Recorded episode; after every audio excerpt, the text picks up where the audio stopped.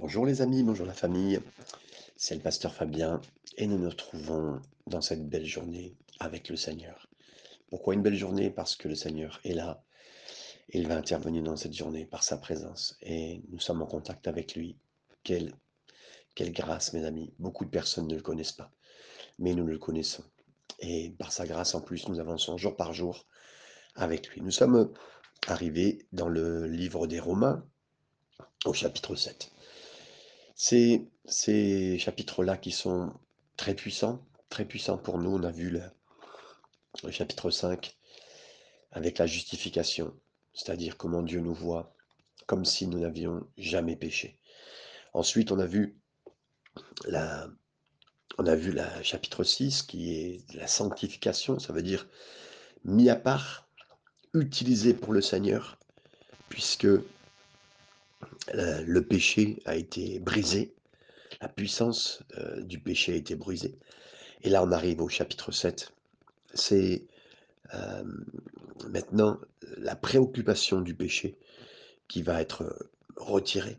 Et on, finira avec le chapitre 8 dans les semaines suivantes. Dans la présence du péché ne sera plus pour toujours. Hein. Donc, voilà. Alors, pour commencer ce passage, on va d'abord se mettre dans un contexte parce que euh, Paul va commencer à en parler euh, rapidement ici, les quatre premiers versets, mais euh, il dira qu'on est marié à, la loi. Et alors, marié à la loi, ça veut dire quoi? Je, j'ai lu plusieurs fois, parce que beaucoup de choses que je vous donne ne sont pas spécialement toujours de moi, parce que c'est ça d'étudier la Bible. On étudie la Bible avec plein de personnes qui ont étudié la Bible avant nous, donc on, les concepts de doctrinaux et théologiques ne nous viennent pas seulement de nous par révélation, autrement nous serions des personnes exceptionnelles. Même si nous sommes exceptionnels dans le Seigneur, on est d'accord. Mais voilà, et un homme à trouver, et j'aime beaucoup, et je vais vous le citer, que nous sommes mariés à la loi, ça c'est bien sûr Paul qui le dit dans ce passage, les quatre premiers versets que vous allez pouvoir lire avec moi après. Mais d'abord, on va se mettre dans ce contexte d'explication. Ça veut dire quoi de marier à la loi? Alors, quelqu'un trouve une belle, une belle analogie. Marié à la loi, ça serait comme si vous étiez marié à monsieur parfait. Vous, et qui que ce soit que vous soyez, ben, vous seriez marié à monsieur parfait. C'est qui monsieur parfait? Ben, Vous vous réveillez, allongé à côté de vous, votre mari, monsieur parfait. Son haleine est fraîche comme la menthe, et pas un seul cheveu n'est déplacé alors qu'il vient de dormir. Hmm. Son pyjama est repassé, même le drap sur lui est imperturbable, ne lui fait rien. Il est parfait, mais c'est votre mari. Bonjour, dit-il, en vous donnant un bisou parfait sur la joue. Puis, avec une énergie incroyable, il saute du lit, avec un sourire sur ses lèvres, et il se dirige aux toilettes Oh là là, il est incroyable. Il va vers son placard, sort son costume parfaitement taillé pour lui, avec sa chemise amidonnée parfaitement blanche, sa cravate parfaitement assortie. Oh, il s'habille impeccablement, met sa ceinture autour de son, sa taille qui est parfaite, va dans la cuisine pour préparer son petit déjeuner. Il n'a pas de café, euh, pas de petit pain sucré, pas de choses un peu, un peu grasses, pas, pas d'œufs pas de cholestérol. Il prend juste euh, un peu de du lait crémé, du jus de tomate à boire, et puis euh, un, petit gâteau euh, de, riz qui ne fait pas grossir, qui est très allégé, parfait. Voilà. Le petit déjeuner terminé, il prend son, son bol, le rince, le met dans le lave-vaisselle, il règle la minuterie pour lancer de la vaisselle, c'est parfait. Il vous donne un autre bisou sur la joue. À la porte, maintenant il est. Il va travailler. Ah, il conduit parfaitement. Il dépasse jamais la vitesse, même pas un kilomètre heure en dessous. Si c'est marqué 50 sur la route, il ne roule pas à 49 ni à 51, il roule à 50. Il est super. Au travail, il fait bien son boulot. Il fait impeccablement son boulot. Il finit à 17h. Non, non, pas à 4h59, pas, pas, à 16h59, ni à 17h. Non, non, il finit à 17h. Il finit de nettoyer son bureau, impeccable, se dirige vers sa voiture, rentre chez lui, et vous le saluez à la porte. Ah, vous êtes à nouveau étonné d'avoir eu de la chance d'épouser Monsieur Parfait. Mais alors qu'il rentre dans la maison, il s'arrête et vous regarde d'un air interrogateur. Vous vous rendez compte qu'il regarde vos cheveux parce qu'il y a une petite mèche qui n'est pas en place. Puis, il va dans la cuisine, il regarde parfaitement tout, du haut de ses 1m85, il regarde et remarque la poussière au-dessus du réfrigérateur tout en bout. Mais comment se peut-il qu'il y ait de les poussières là-bas? se demande-t-il. La panique commence à vous remplir votre cœur et l'angoisse commence à s'installer jusqu'à ce que vous vous souveniez que vous avez préparé un repas fabuleux. Alors il s'assied pour le repas, vous sortez le repas, vous mettez les plats que vous avez préparés, l'arôme remplit la pièce, mais en découvrant l'entrée, vous vous rendez compte que votre mari, monsieur Parfait, regarde fixement le persil qui a votre qui malheureusement à votre grande consternation, un petit peu flétri. Et lui, il l'a vu, le voit. Alors qu'il cherche quelque chose à boire, votre cœur se serre lorsque vous voyez une tache sur son verre. Oh, aïe, La soirée se dégrade. À partir de là, vous vous couchez en pensant, mais, mais je suis marié à Monsieur Parfait. Et ça me rend folle. Il commence à me rendre folle.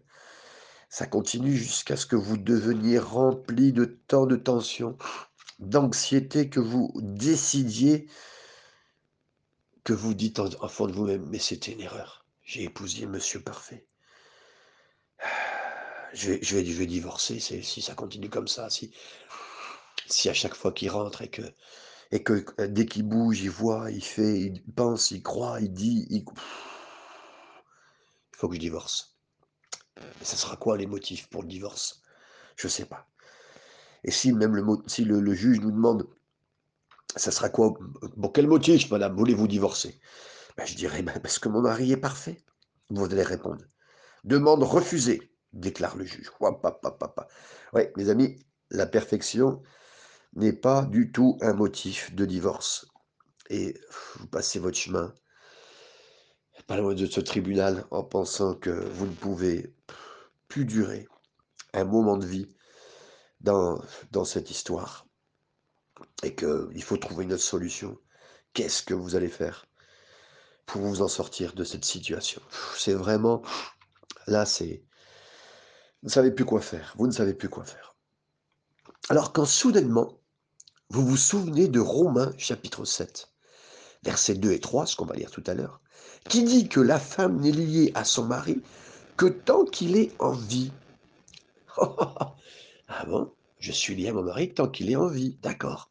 Alors le lendemain, alors, qu'elle lit le, alors que le monsieur monsieur parfait lit son journal, vous attendez avec impatience qu'il prend une gorgée ou deux ou trois de son bon jus d'orange qu'il aime, soit c'est un jus de tomate, soit c'est un jus d'orange, et vous attendez cette, cette moment où il prend ces deux ou trois gorgées, parce que dedans, vous avez mis quelque chose, une petite bouteille d'arsenic que vous avez trouvé, vous avez versé dans son, dans son jus d'orange quelque chose pour le tuer.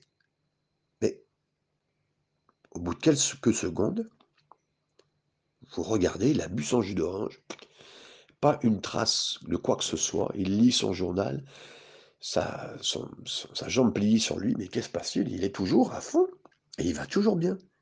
Et là, vous vous souvenez qu'il est en parfaite santé.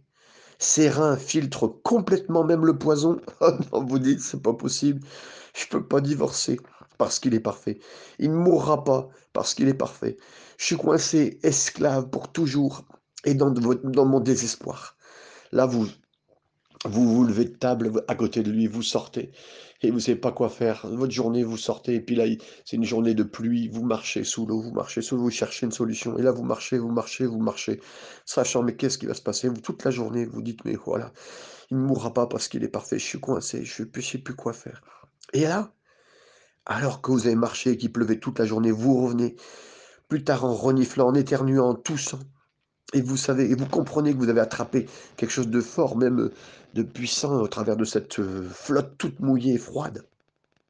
Mais vous dites, Et là, qu'est-ce que j'ai attrapé sûrement en toussant et je me dis: «Mais c'est une pneumonie, mes poumons commencent à se remplir de liquide, votre température monte fort, vous et vous vous tombez de plus en plus, vous le sentez, malade. Vous réalisez que vous êtes en train de mourir, alors que vous abandonnez votre vie. Vous vous dites: «Mais mais mais c'est peut-être la sortie. En fait, là, je suis libre de monsieur parfait. Je je pouvais pas divorcer, monsieur parfait ne mourrait pas, mais si moi je meurs, alors ça me rend libre d'épouser un autre, un autre, un autre, épouser quelqu'un d'autre, oui, épouser quelqu'un d'autre, monsieur amour, monsieur love, celui qui m'attend par avis au paradis, sur la base des paroles de Jésus, dans Matthieu chapitre 5 verset 18, comme monsieur parfait, la loi ne mourra jamais. Mais pour cette raison, la loi plane continuellement sur vous, sur nous. Nous faisons toujours prendre conscience de nos imperfections, de nos incohérences, de ce qui ne va pas. On ne peut pas vivre avec ça. On ne peut pas vivre avec la loi. On ne peut pas vivre. On ne peut pas divorcer. On ne peut pas le tuer. Il n'y a qu'une seule issue, dira Paul dans cet épître aux Romains. Et quand vous la découvrirez, vous êtes libre. Vous voyez, les amis, la pénalité pour le péché a été payée à la croix, Romains, Romains euh, chapitre 1er à 5. La puissance du péché a été brisée à la croix, Romains 6. La préoccupation du péché est résolue à la croix, Romains 7, versets 4 à 6. Vous n'êtes plus mariés aux règles, au règlement, à la loi. Pourquoi? Parce que la loi est morte? Non, non, pas du tout. C'est vous qui l'êtes. Galates chapitre 2, verset 20. Vous êtes mort à Monsieur Parfait. Vous êtes maintenant avec lié, marié à Mr. Love. Par conséquent, vous êtes libéré de la spiritualité qui fait des montagnes russes. Ouh, je monte et pam, je descends. Ouh, je monte et paf, je descends. Je sais plus où j'en suis. Non. Et donc maintenant, lisons, mes amis, le verset 1 à 4. Ignorez-vous, frères, car je plaide à des gens qui connaissent la loi, que la loi exerce son pouvoir sur l'homme aussi longtemps qu'il vit.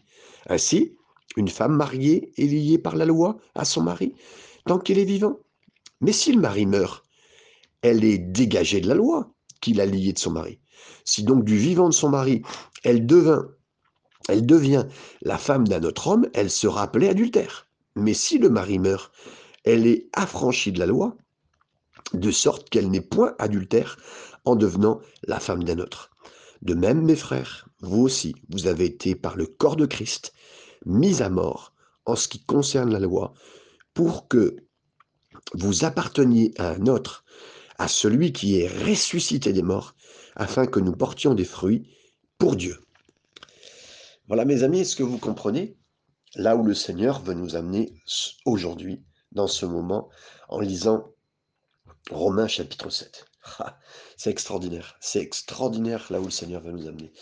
Mes amis, la loi, euh, les demandes de l'Église, parce que les demandes du judaïsme, le judaïsme, de toute façon, c'est ce que Paul traite ici. Hein.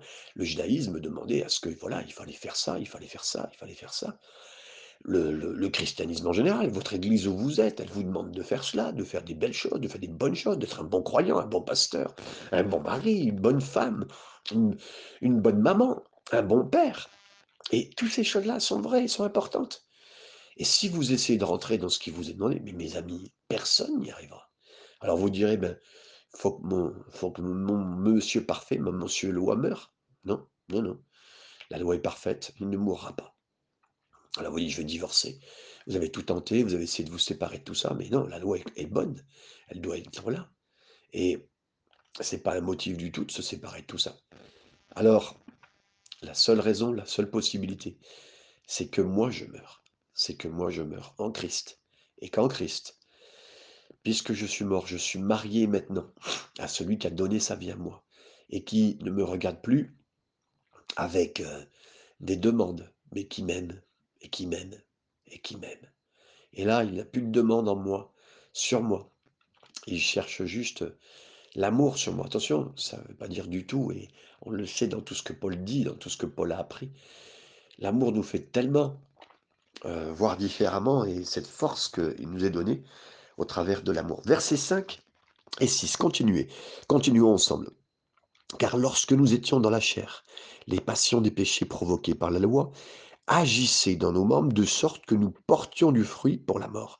Mais maintenant, nous avons été dégagés de la loi, étant morts de cette loi, sous laquelle nous étions retenus, de sorte que nous servons dans un esprit nouveau, et non selon la lettre qui a vieilli. Ici, on va parler, et euh, il nous est dit ici, et c'est ça la force du Nouveau Testament, les choses nouvelles, parce que l'Ancien Testament, c'était la loi, quelque part. Hein. Euh, il faut la lire, il faut la comprendre, et c'est très important. La nouveauté de l'esprit. Là, ça parle de la nouvelle alliance, d'une manière entièrement nouvelle de vivre, dira le livre de Jérémie, chapitre 31, ou Ézéchiel 36, j'écrirai, hein, euh, je ne vous donnerai plus des tables de pierre, mais j'écrirai dans vos cœurs. J'ai dit, hein, c'est très important, excusez-moi, mais d'écrire dans nos cœurs, et dans nos cœurs de chair, la loi nouvelle.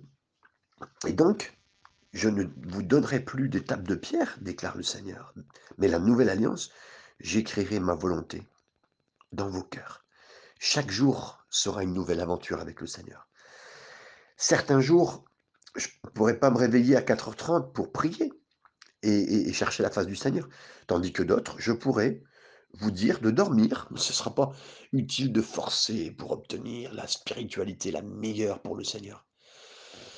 Comme si on devait rendre euh, voilà, le Seigneur heureux par notre perfection. Ce n'est pas du tout ce que le Seigneur nous demande. La loi pour y arriver. Mais par amour, on se lèvera différemment. On a construit des fois des systèmes légalistes, des attentes légalistes personnelles et collectivement, mes amis. Mais c'est pas du tout ce que le Seigneur nous demande. Et c'est pas ce que le Seigneur attend de nous. Et au contraire, on était censé vivre dans une nouveauté de l'esprit. Ça veut dire obéissant à chaque instant, à chaque moment, cédant et demandant Seigneur, et ensuite, qu'est-ce que je fais? Par conséquent, arrêtez ce joug. Détachez-vous à cet instant alors que je vous parle. Retirez de vos épaules le je dois faire, je dois faire, j'ai fait. Voici ce qu'il faut faire. Voici les, la, les, la loi, la loi, les dix commandements et tout cela et d'autres choses qui ont été faites et inventées. Retirez ça de vos épaules. Soyez libres dans le Seigneur. Et c'est ce que le Seigneur veut. Secouez-vous de ce joug du léganisme et marchez selon l'esprit. C'est ça que le Seigneur nous demande. C'est ça. Répondez à sa direction par l'esprit, d'avoir, Seigneur, qu'est-ce que je fais aujourd'hui? Comment je le fais? Par ta grâce, par ton esprit. Hein et je vous garantis c'est ce que dit Paul, que vous vous retrouverez dans l'aventure de votre vie. Précisément. Verset 7. Que dirions-nous donc? La loi est-elle péché? Loin de là. Mais je n'ai pas connu le péché que par la loi, car je n'aurais pas connu la convoitise si la loi n'eût dit tu ne convoiteras pas. C'est très étonnant de quoi le euh, Paul fait mention ici de telle ou telle euh, partie de la loi. Qu'est-ce que Paul convoitait hein, Est-ce que, euh, il parle de la convoitise, hein, c'est pour ça que je vous dis ça, mais qu'est-ce que Paul convoitait Je suggère que l'objet du désir de Paul n'était pas un type de péché sensuel qui convoitait dans sa tête, mais qu'on associe, on se dit, ben, convoiter, c'est le convoiter une femme. Non. Je crois que Paul convoitait, par exemple, le prestige. Il voulait exceller, comme moi j'ai voulu exceller, en tant que pasteur, en tant qu'érudit. Ce qui semble être un objectif noble au départ. Hein Pourtant, alors qu'il étudiait le droit, euh, Paul, et la droiture de la parole de Dieu, je crois qu'il a vu que la raison sous-jacente de cette poursuite de la quelque part de la perfection de la connaissance était en fait une soif de notoriété. Et moi-même, mes amis, en vous parlant, en étudiant ce matin ce, chapitre dans cette journée avec vous, je me rends compte que même des fois des choses nobles en nous, hein, parce que le péché est caché en nous, d'obtenir certaines perfections, certaines choses intéressantes. Mais c'était juste par prestige. Oh, le bon pasteur. Oh, il prie beaucoup. Oh, il prêche bien. Telle belle chose. Un prestige, une reconnaissance. Et Dieu sait, mes amis. Dieu sait là où nous en sommes. Et donc, euh, là, il y a une utilisation de, de ce, péché-là qui est convoité. La, convoitise. Tu ne convoiteras pas. Tu ne euh, oui, tu ne convoiteras pas. Et, vous savez, les amis, facilement on convoite. heu, on regarde la maison de son voisin, son appartement, sa voiture, sa petite trottinette électrique. «Ah ouais, ce serait pas mal». Certains regardent la femme de leur voisin ou le mari de leur voisin et puis ils convoitent. Certains convoitent les vacances. En regardant les vacances, «Oh tiens, il est parti en République dominicaine dans un 5 étoiles. Waouh! OK». Eh oui, convoiter et qu'est-ce que le dit ce ce quelque part, le commandement qui vient jusqu'à nous? Tu convoites parce que c'est ton cœur et en fait, tu cherches à voir ce que la personne a. Même un peu plus d'argent, une, comment dire? Quelque part, heu, une meilleure rente financière, un une meilleure retraite, un meilleur salaire, un peu plus d'argent, un peu plus d'argent pour ceci, pour cela, vous savez? Bon et en fait, que dit à la fin ce, heu, ce ce commandement que nous avons usurpé, que nous n'arrivions pas à faire? Parce que nous, d'esprit, heu, enfin, notre «état d'esprit» entre guillemets, nous amène toujours à à des idées, à des des choses, ça nous fait balader, mais on se demande ce dernier des commandements nous dit une chose, c'est que tu es coupable. Je suis coupable. Nous sommes coupables, mes amis. Verset 8. Et le péché saisissant l'occasion produit en moi par le commandement toutes sortes de convoitises, car la loi, car sans loi, pardon, le péché était mort. Et on peut lire versets 9 et 10 pour bien comprendre. Pour moi, étant autrefois sans loi, je vivais, mais quand le commandement vint, le péché reprit vie, reprit vie, et moi je mourus. Ainsi le commandement qui conduit à la vie se trouva pour moi conduire à la mort. Là ici, le plus euh, que Paul, plus Paul a étudié la loi, le plus il a réalisé à quel point il était loin de la loi. Mes amis, c'est que vous fassiez des études bibliques importantes, qui sont, et de toute façon c'est ce que nous faisons ensemble, on se rapproche du Seigneur, que vous étudiez plus la parole, seul, accompagné, avec d'autres, que vous cherchez, mais vous, en fait, vous avancez de plus en plus et vous dites, mais, euh, ouais, d'accord. Et plus vous comprenez, même là, moi j'ai fait beaucoup d'études sur les commandements, nous ne sommes pas là, mais on en partagera. Et plus vous allez étudier profondément ce que dit le Seigneur, en fait, au travers des commandements, vous verrez que et plus vous saurez, vous saurez que vous êtes pécheur, mais intérieurement, et c'est sûr et certain. Et cette anecdote est importante. Quand les enfants sont petits, âgés de, euh, quelques années, un enfant, un petit garçon âgé de 3-4 ans, qui se promène en sifflant, en claquant des doigts. Mais qu'est-ce que tu fais pour que son papa lui demande euh, hein, pour, pour, en sifflant comme ça hein et, peut-être ce petit garçon essaye de, dire ben moi je sais maintenant je sais faire plein de choses hein, je sais claquer des doigts je sais siffler hein il était content et voilà je sais faire ces choses là voilà je sais siffler je sais marcher je sais faire mes lacets beaucoup de choses. Et mes amis il marche droit il marche il marche à, 3-4 ans en claquant des doigts, en disant qu'il sait claquer des doigts, qu'il sait siffler, qu'il sait faire se lasser. Et c'est rien, avec toutes les demandes de la vie, euh, de ce que la vie va lui demander, de ce qu'on euh, va lui demander à l'école, de ce que les cours vont grandir, de ce que tout ce qui va lui être demandé dans la vie. Et, lui, il pense être arrivé à ce moment-là parce qu'il sait claquer les doigts, ou siffler, ou, faire s'élasser. Mais mes amis, quelles sont les demandes de demain? Quelles sont les demandes qui vont être sur lui Mais ça va être énorme. Et le poids, il s'en rend pas compte. Lui, il pense être arrivé. Arrivé parce qu'il sait claquer les doigts. De même, euh, Paul pensait que tout ce qu'il avait à faire, ça serait d'étudier la parole. Ça serait d'étudier la parole. Et que là, en étudiant la parole, il saurait plus, il en saurait plus, et que, et en étudiant la parole, il en saurait plus et il serait délivré. Pas du tout. Plus il étudiait la loi, et plus il en faisait plus, et plus il réalisait à quel point qu'il était loin, qu'il était loin, mes amis. Paul réalisait qu'il était loin de toute spiritualité. Et c'est vraiment à nous aussi, mes amis. Euh, bien sûr que là, en plus, de toute façon, Heu, vous dites: «Mais mmh, mais c'est vrai pasteur Fabien, mais moi depuis je suis aussi à commencer à étudier la parole comme je le fais avec vous et beaucoup, vous le voyez, beaucoup de gens étudient la parole. À des moments, je me sens mal parce qu'on va dans la profondeur de la parole et des choses que je découvre, que je savais pas, que je faisais pas, que voilà». Mes amis, plus vous allez avancer, vous allez découvrir des choses profondes la parole de Dieu, très importantes, mais qui vont aussi vous vous rendre quelque part dans le cœur en disant: «Mais je viens de comprendre ça, je suis je connais ça maintenant et c'est ouf, quelle connaissance, ça vient sur moi» et c'est amis, vous allez découvrir en fait est oui, en fait, le Seigneur va vous faire grand grandir devant la grandeur de votre cœur qui est pécheur et cette découverte. Mais en même temps, vous allez découvrir bien sûr que vous êtes plus pécheur que vous le pensiez, comme jamais vous auriez pensé. Mais en même temps, vous allez découvrir qu'il est un plus grand sauveur que vous ne l'auriez jamais pensé.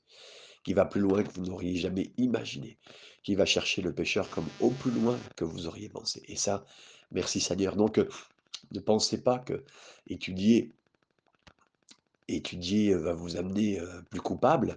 Non, parce que coupable, la Bible a dit qu'on l'était, et moi je l'ai cru quelque part, et vous le croyez de plus en plus sur parole. Oui, nous sommes pécheurs, nous sommes pécheurs.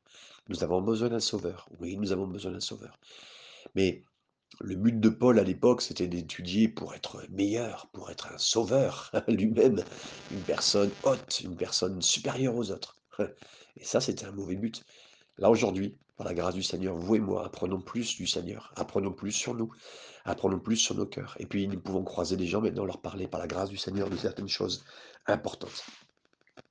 Je vais finir avec ces, les trois derniers versets, et nous aurons fait la moitié de ce, chapitre aujourd'hui. Car le péché naissant, euh, pardon, car le péché saisissant l'occasion me séduisit par le commandement et par lui me fit mourir. La loi est donc sainte, donc est sainte, pardon, et le commandement est saint, juste et bon. Ce qui est bon a-t-il donc été pour moi une cause de mort? Loin de là. Mais c'est le péché afin qu'il se manifestât comme péché en me donnant la mort par ce qui est bon et que par le commandement il devint condamnable au plus haut point. Pas évident, hein, mes amis, quand on lit ça, de comprendre ce que Paul dit, mais pourtant il faut essayer de le suivre pour bien comprendre. Chaque fois que je sens en moi une tendance pharisienne, religieuse, euh, hautement évangélique par rapport aux autres, hautement pentecôtiste par rapport à d'autres, je sais que cela indique que je ne suis pas immergé dans la parole, je n'ai pas plongé dans la parole. Vous voyez, si nous passons vraiment du temps en présence du Seigneur, nous nous retrouverons à dire exactement ce qu'Ésaïe a dit après avoir passé ces cinq premiers chapitres. Au début, il disait Malheur à vous, hommes. Et puis c'est très bon, un hein, livre d'Ésaïe, vous le connaissez. Très bon livre, et on sait que c'est un livre exceptionnel. On dit même c'est l'évangile dans l'Ancien Testament. il dira pendant les cinq premiers chapitres Malheur à vous, scribe, malheur à vous, telle personne, malheur à vous, religieux. Oui, c'est ok, ok. Mais dès qu'il se trouve presque au ciel, on va dire pas physiquement, mais son esprit est transporté au ciel, et là il voit des anges, il voit le Seigneur, il voit sans la présence de Dieu, à ce moment-là, il voit le Seigneur et il dit, malheur à moi, malheur à moi. Car en présence du Seigneur, il s'est rendu compte qu'il n'était pas meilleur que ceux qui l'accusaient. Et mes amis, je ne sais pas où vous en êtes par rapport aux frères et sœurs qui vous entourent. Je ne sais pas où vous en êtes par rapport aux non-croyants. Oh, ce petit gars qui d'horreur deal de la drogue. Oh, cette femme qui est euh, aux yeux de tous faisant les émissions euh, euh, les, Marseillais et les Ch'tis, je sais pas, à Monaco, parce que c'est malheureusement la bêtise de tous les programmes que nous voyons, et, et vous dire, ah ben cette femme, oh là là, en plus elle est relookée, elle est moche, et puis cette grosse lèvre qu'elle a, et ceci et cela, oh, c'est une pécheresse. Mes amis, j'aimerais vous dire, oui, malheur à elle, malheur à ces gens-là, oui, mais Esaïe est arrivé à un moment de la présence du Seigneur, elle dit, malheur à moi. Mes amis, c'est juste parce que vous et moi, on n'a pas eu l'occasion d'être comme eux, ou être avec le style de péché qu'ils ont eu on ne se connaît pas. Vous seriez né dans la famille dans laquelle elle est née, vous auriez l'enseignement qu'elle a eu quelque part au travers de la vie, de ceci, de cela, mais vous auriez peut-être fait pareil, voire pire. Mais nous sommes pécheurs, et c'est juste ça. Et donc, lui, il a vu le Seigneur, Ésaïe, et il a dit en la présence du Seigneur, mais malheur à moi, je suis un pécheur. Et il s'est rendu compte qu'il n'était pas meilleur que ceux qu'il accusait. Et une vie vécue en présence de Dieu exclut le jugement des autres. Quelqu'un qui est proche du Seigneur, proche de sa présence, immergé, qui rencontre le Seigneur, mais puissamment, comme Ésaïe l'a rencontré, mais mes amis, il sait que c'est lui qui est pécheur. Et, là, euh, euh, c'est Paul qui parle, il dit Je convoite, je convoite, il a déclaré Paul, je convoite, je sais que je convoite. Et il ne s'en est pas rendu compte jusqu'à ce qu'il ait passé du temps dans les Écritures et qu'il ait vu qu'il était pécheur lui-même. Pécheur. Et c'est pour ça que je vous dis tout à l'heure, en étudiant, on se rend compte de plus en plus qu'on est pécheur. On, se rend compte que euh, de toute façon, l'Ancien Testament vient nous chercher, et même le discours, entre guillemets, sermon sur la montagne de, Jésus, euh, il vient et dit, on vous a dit que vous étiez euh, adultère si vous couchiez avec quelqu'un, mais moi je vais vous dire que si vous regardez une femme, il va plus loin, il va encore chercher le pécheur au plus loin. Quelqu'un qui va dire, ah bah cet homme, il est adultère, là, là, là, là. Mais Jésus dira, mais tu l'as regardé la femme, là? Tu l'as regardé. Et donc, tu, c'est parce que tu n'as pas eu l'occasion de coucher avec elle, mais tu l'as regardé. Oui, ton corps et t'amènera à pécher, parce que tu es un pécheur. Et puis, aussi, dans, ta tête, ça, part dans tous les sens. Tu vois certaines choses, et même pas besoin spécialement de voir des mauvaises choses, pas besoin de voir des choses horribles à la télévision, c'est même pas le point. Mais ça nous amène dans tous les domaines. Et donc, Paul le dit, je convoite, je convoite.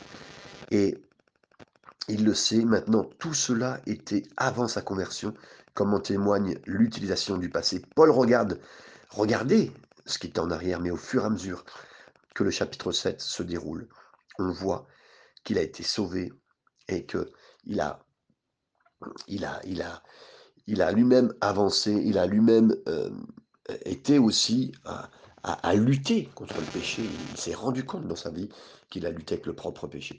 Alors mes amis, soyez revêtus du Seigneur, soyez à rechercher puissamment l'œuvre du Seigneur, sa présence qui va euh, vous, non pas vous condamner, mais vous montrer que vous êtes pécheur et que vous avez plus besoin de Jésus. Seigneur, je prie que mes frères et sœurs et moi, Seigneur, nous soyons plus dans ta présence, Seigneur.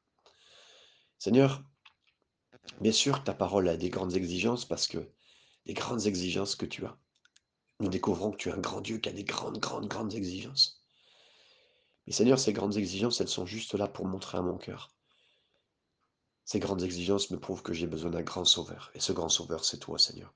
Merci, mon Jésus. Merci, mon Jésus. Tu es mon sauveur formidable. Tu es mon sauveur admirable.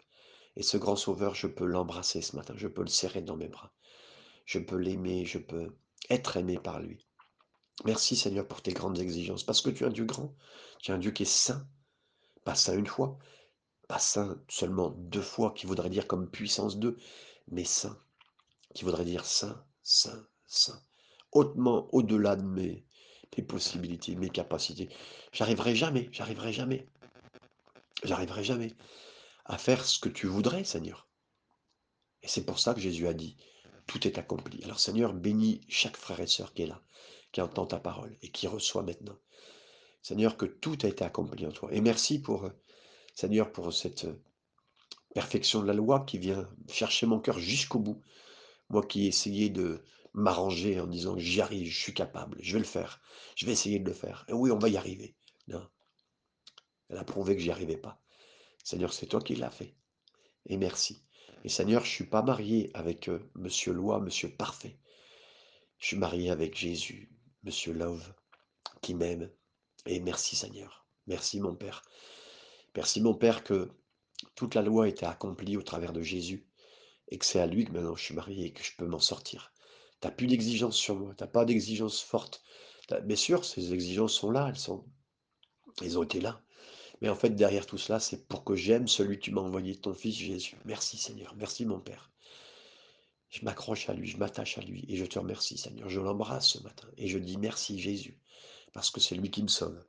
Soyez bénis comme je suis béni, comme nous sommes bénis en Jésus-Christ. Amen.